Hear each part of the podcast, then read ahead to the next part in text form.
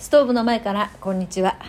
えー、本日12月23日は「オールナイト直感パラダイスと」えー、サブタイトル「タミフルナイト」「タミコがフルナイト」「タミフルナイト 」というですね、えー、そういうサブタイトルで夜8時から深夜の3時まで明け方というんでしょうか。このラジオトークでライブ配信をやりたいと思います。初めてですよこんな長時間のライブ配信は。まあどうなることやら。ね。えー、途中で寝るかもしれませんし途中でお風呂は入ろうかなと思ってるんですがまあまあ何が起こるか分かりません。でライブ会場となります事務所にはもう昨日ですね布団はもともとあるんですけれどもちょっと寒いんでちょっと厚手の布団を持ち込んでですね、えー、そしてその横に配信できるこう設置できるようにですねやってセッティングしてまいりました。はい。そしてあの有料メルマガ「週刊の空寺」の皆さんはこのライブ配信をですね Zoom でつないでお話ししながら、えー、だから Zoom とこの「週刊の空寺」と同時配信という形でやってみようと思っています。で事前にお悩み相談とかあの大人の朗読室とかにこういうのを朗読してほしいとか、えー、来てますのででそれも番組内でお届けしようと思います。であとプレゼントのね応募もいただいております。週刊の空の皆さん番組内で発表しようと思います。はい。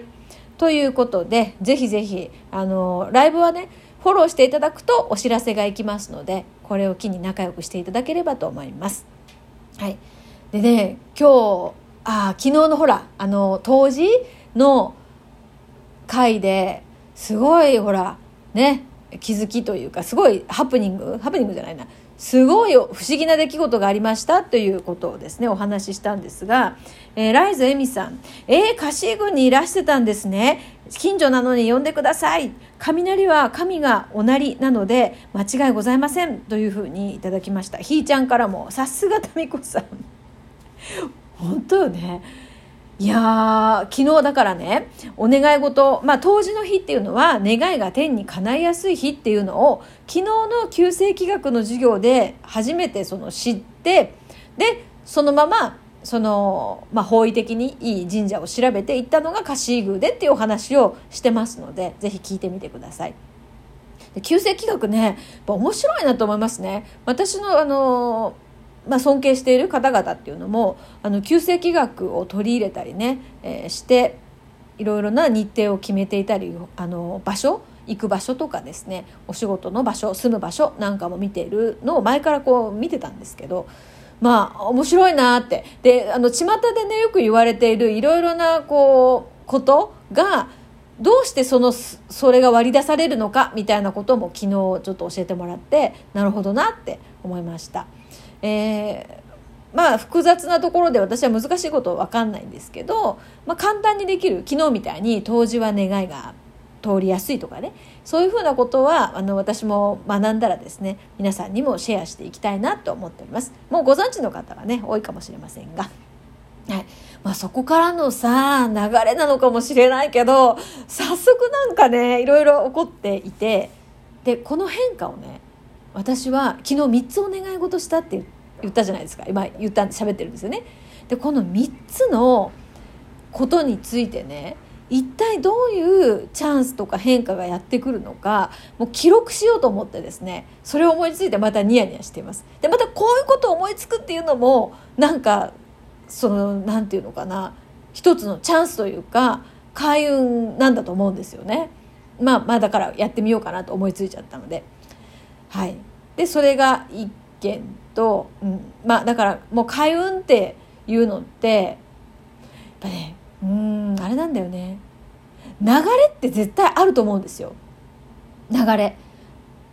時の流れというか時代の流れっていうかね。でそういうのって今までなんとなくそうだなって思いながら動いてきたんだけどそれ結構合ってんだよね。でそれをこう私はそう思うんだけどで終わってたんだけどだからあんまり人に言わなかったんですよだけどあその旧世紀学っていうのを使ってみるとやっぱ一致するからそこも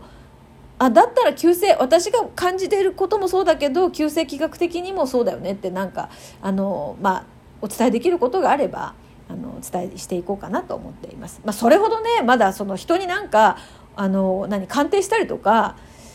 ななんていうのかなセミナー開いたりとかねそういうレベルではもう全くないのでというかそそういうことはやろうとは思ってませんのでのあくまでもね自分とあと才能開花の、まあ、ちょっとねちょっとしたこう、まあ、個別で何かした時のちょっとしたこうヒント後押しもう一歩の後押しみたいになればいいかなっていうふうには思っております。はい、でそれはそれで。で今朝ちょっと次次の話話題は次に行きます。もう尽きないのよ毎日。本当に。次に行きます話題はね。えっとマイナポイント。皆さんも申請されたでしょうか？えー、まだの方もねいるかもしれません。でご自身のはされたけどお子さんのマイナンバーカードを作ってマイナポイントをうんとゲットしようって思ってる人もされた人いろいろだと思います。で私はあの子どもたちのマイナンバーカードを作ってでマイナポイントをあの受け取る手続きはしてたんですよ。でそれがやっとねそれも12月の初めにやったんですよ。うん、で、えーと、自分の受け取りとは別のツールを使って子どものは申請しなきゃいけないんですよ。だから要は私だったら、えっと、ペイペイで申請するのは1人だけなんで自分だけね。で子どものは例えば楽天エディとか D ポイントとかいろいろ選べるんですけどまたあの選んで子どものはそれでやんなきゃいけないんですね。で私は楽天エディをよく使うので、えー、楽天エディに子どものうんとマイナポイントを受け取るってしてたんですよ。で手続きも全部終わりましたと12月初めにもういつまでたってもポイントがですね加えられないんですね。あもうこれどうなってんのかなって、えー、思って思ってはまあそのうち入ってるだろうまあそのうち入ってるだろうが何回かもう10回以上、うん、そのエディを使うたんびにあれってまだ増えてないよなとかって思ってたんですよね。で、えー、マイナポイント、えーと、楽天エディ受け取りかなんかで検索してみたんですよ。そしたらもうびっくり仰天の事実がこれって申請してね勝手に入るんじゃなくってアプリをダウンロードしてですねそして受け取ることを受け取るっていうボタンを押さなきゃいけないんですよ。受け取るって設定設定っていうかそのタップするだけなんですけど受け取るにしないと受け取れないんですね。誰も言ってなかったじゃんそんなのって思ったんだけどまあそれで一応な無事受け取れたんですよ。でまあこれはこれでまあそうそういう事務的なあの私が知らなかっただけの話ででここからの気づきがさあの、まあ、要はこのポイントを受け取る受け取らないの話はどうでもよくてなるほどって昨日のお参りからのこれってすごい気づきだなと思ったんですよ。要はもうねあの申請しましたよね申請してでポイントはそこまで来てるんですよ、まあ、つまり豊かさはそこまで来てるんですよなのに気づいてないってやつですよね。で、この、と、アプリダウンロードして、もう、この、何、ねポイントは、なんかこう、付与されてますだっけな？なんかそういうコメントがあるんですよ。このポイントはもう申請されてここにありますと。で、それを受け取りますか受け取りませんかみたいな。受け取りますを押せば、もうすぐ受け取れるんですよ。だから、これって、このたまたま楽天エディの話を通して私に伝えられたこの出来事なんだけど、要は申請豊かさんなんか申請しました来ました受け取ってねえじゃんって話なんですよだからいろんなことの受け取りボタンを押せばいいんですよ。ここよ。だからいつ来んのかないつ来んのかなじゃなくて受け取りに行かなきゃいけない。受け取りますっていうことを言わないといけないんですよね。これが多分宇宙銀行とか言われてることの話にもつながるんだと思うんですよ。だって今まで散々パラなんか願いを放ってきたじゃないですか。申請してるでしょ？でそれをまあなんかこう願ったら来てるはずなんですよね。だけど受け取ってないんですよ。でそれまあ私自身もそういうところあってね。で昨日もさまたこれなんかいろんなとこにつながってんだけどまた昨日ねこの雷がダンと落ちましたよって話をさヨッシーにしようと思ってまた私も証拠にもなくねあのリアクション少なめの夫についやっぱ嬉しいことがあると話しちゃうんですよ。で話してる途中でもうそれがさお参りしててねめっちゃ不思議なことがあったんよっていうところで病院から電話かかってきたんですよ。でまた最近ほらもうねコロナの陽性者が増えてるんで病院の方もなんか大変みたいでね。でそのけ検査結果がどうだこうだの電話がもうしょっちゅうかかってくるんですよ。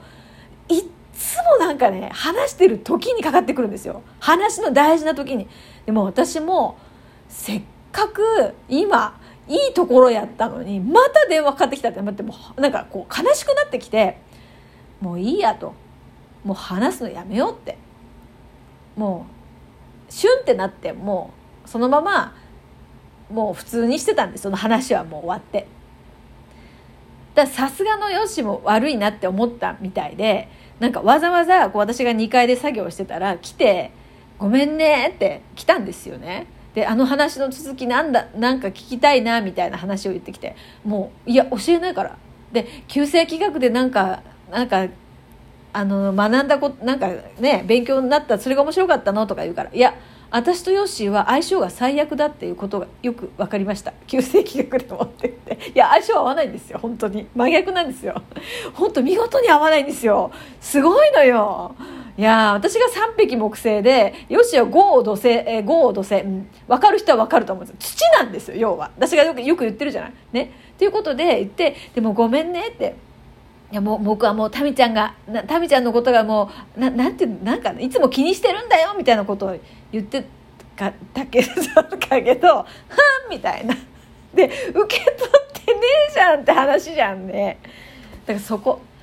そこ。だから今今のは全部こう自分にとってのねあの独り言だったんですけどでもこれをここのラジオトークで言いたくなったってことは多分皆さんもですねなんか受け取ってないことって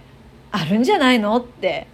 もうへそ曲げてることあるんじゃないのって私みたいにさこんな人の話聞いてたら滑稽じゃない？でもさやってるから。まあみたいな話を今日夜たっぷりしましょう。それでは今晩お待ちしております。